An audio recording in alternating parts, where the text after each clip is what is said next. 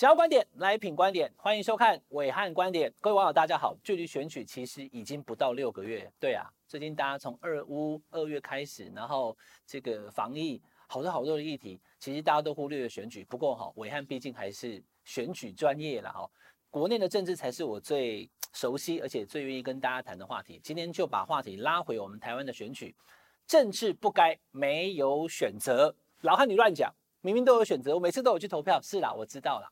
可是你想投那个人，真的有在选票上面吗？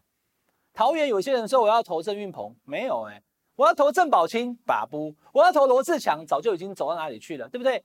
你想选的那个人，他根本没有出现在你可以选他的选票上面，包含初选，这是最大的问题。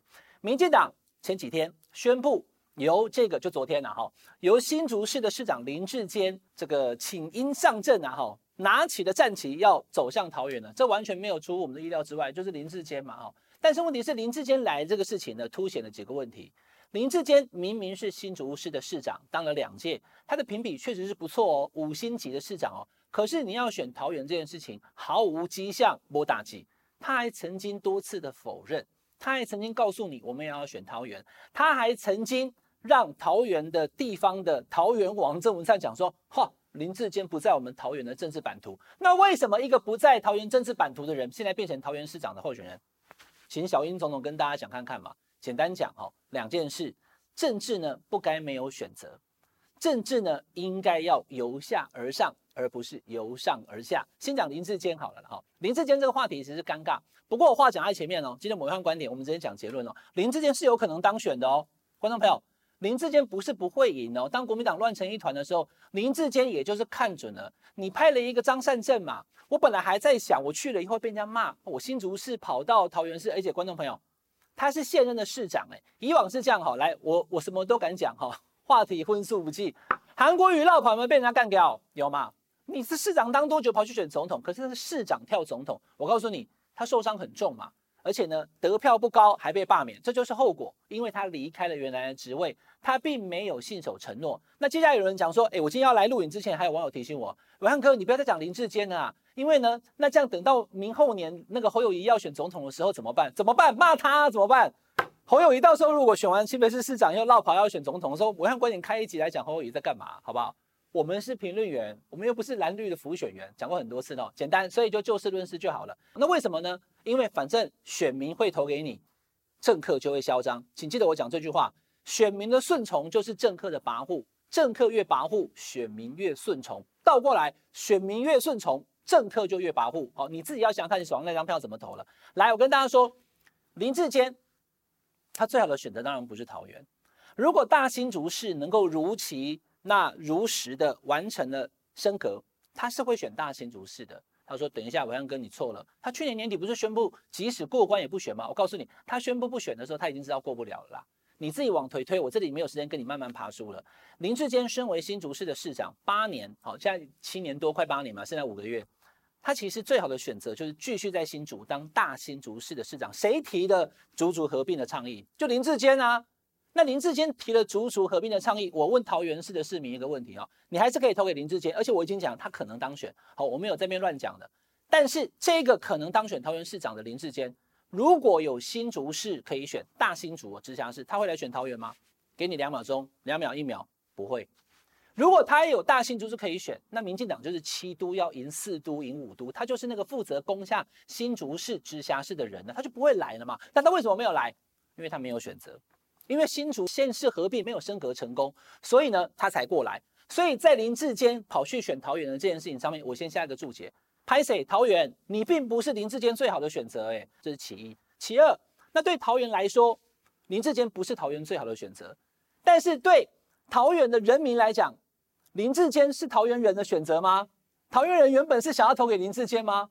在这个礼拜以前，根本大家没有什么讨论啊，讨论的都是，诶，会不会是郑运鹏？郑宝清对不对？那国民党方面呢？我讲过很多次了，我们节目也都谈了嘛。鲁明哲、万美玲，还有吕玉玲，那罗志强对不对？结果呢？以上所述通通不是。地方的立委，no；地方的议员，no；外来的强将，苦行的阿甘、阿强，no。谁？张善政。你国民党会空降，会指派，我民进党也会指派啊。所以你用善政，我就用智坚，反正我们都是外来的。观众朋友，可怜的是地方的选民啊！我并没有跟大家讲林志坚选不赢，可是林志坚突然来了以后，这件事情证明了桃园人根本没有选择嘛。政治不该没有选择，你应该让桃园人有。你今天到架上去哈，我我我举个例子就好了。我们今天到美式大卖场，我看到这边好多哦，哦这个卫生纸这什么东西，看你有喜欢，诶需不需要？需要我才买嘛。我今天家里面已经有两桶卫生纸了，结果呢，我到我到那个大卖场去以后，我买什么东西我不知道。你就是付钱就对了，每个人九九九啦。来下一位，下一位，来美智来换你了。阿好，你也是啦。来回去了，回他打开一看，说怎么又是卫生纸？我家已经满了卫生纸，我要是罐头啊，你没得选啊。桃园人根本不能决定。那你说讲那么多，那怎么做呢？很简单，政治应该是选贤与能，应该是由下而上。今天林智坚想要选桃园，应该怎么做？哈，他应该是新竹市到了一定的程度以后，最好是把它做完。真的做不完，你要选陈菊跟赖清德模式嘛。你最后这一年的时候，你先去当个部会首长，反正内阁进行一个改组，你去当个部长，当了半年一年以后，然后你再去转选另外一个，这样可以。我不会再继续批评林志坚，因为说实在的，我是个评论员，我只是告诉你事实。同样的道理，如果有任何人，比如说，我就讲一个白的，如果现在卢秀燕啊还没有宣布参选，对不对？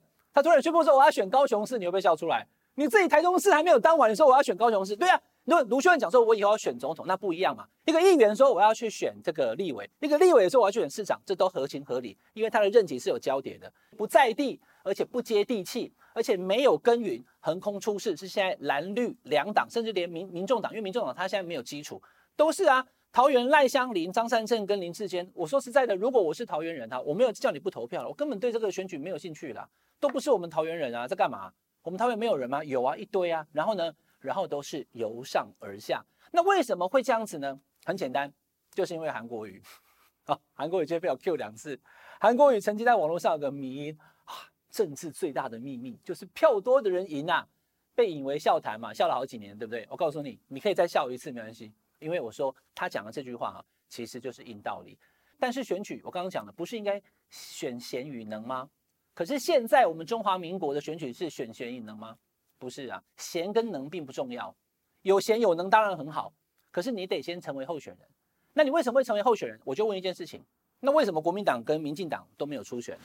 很简单，因为票多的人赢，因为初选会使你的票变得不多，懂了吧？看文案观点最清楚了。再讲一次，因为民进党的蔡英文跟国民党的周立伦都认为。初选这件事情会使我的候选人下一个阶段票变得更不多，会有很多人因为初选啊，我跟美智两个人选，挺美智的人就不投我啦，挺我的人都不投美智，就初选就伤痕，你懂吗？哦，哎，初选他会受伤，哎，那阿内共我们就不要总统大选啊，不然大国家会分裂嘛，轮流做就好啦。蔡英文做完换朱立伦做，朱立伦做完换柯文哲做，哎，大家都不伤和气了，是不是？我们的选举制度是这样吗？我们应该是由人民决定，对不对？所以那你为什么要没收初选？为什么朱立伦跟蔡总统都要没收初选？就是因为韩国瑜，韩国瑜讲那句话，票多的人赢。那也是因为这样的关系，反正我指定是谁就是谁，我们选民没有选择嘞。我今天看了这个议员，他后来变立委，后来变谁？那个过程就是用民意的基础的选举的过程。我再强调一次，我讲到这里，我不是只有悲观而已，我要告诉你怎么办呢、选举不应该是由上而下。选举不应该没收初选，不应该让选民没有选择。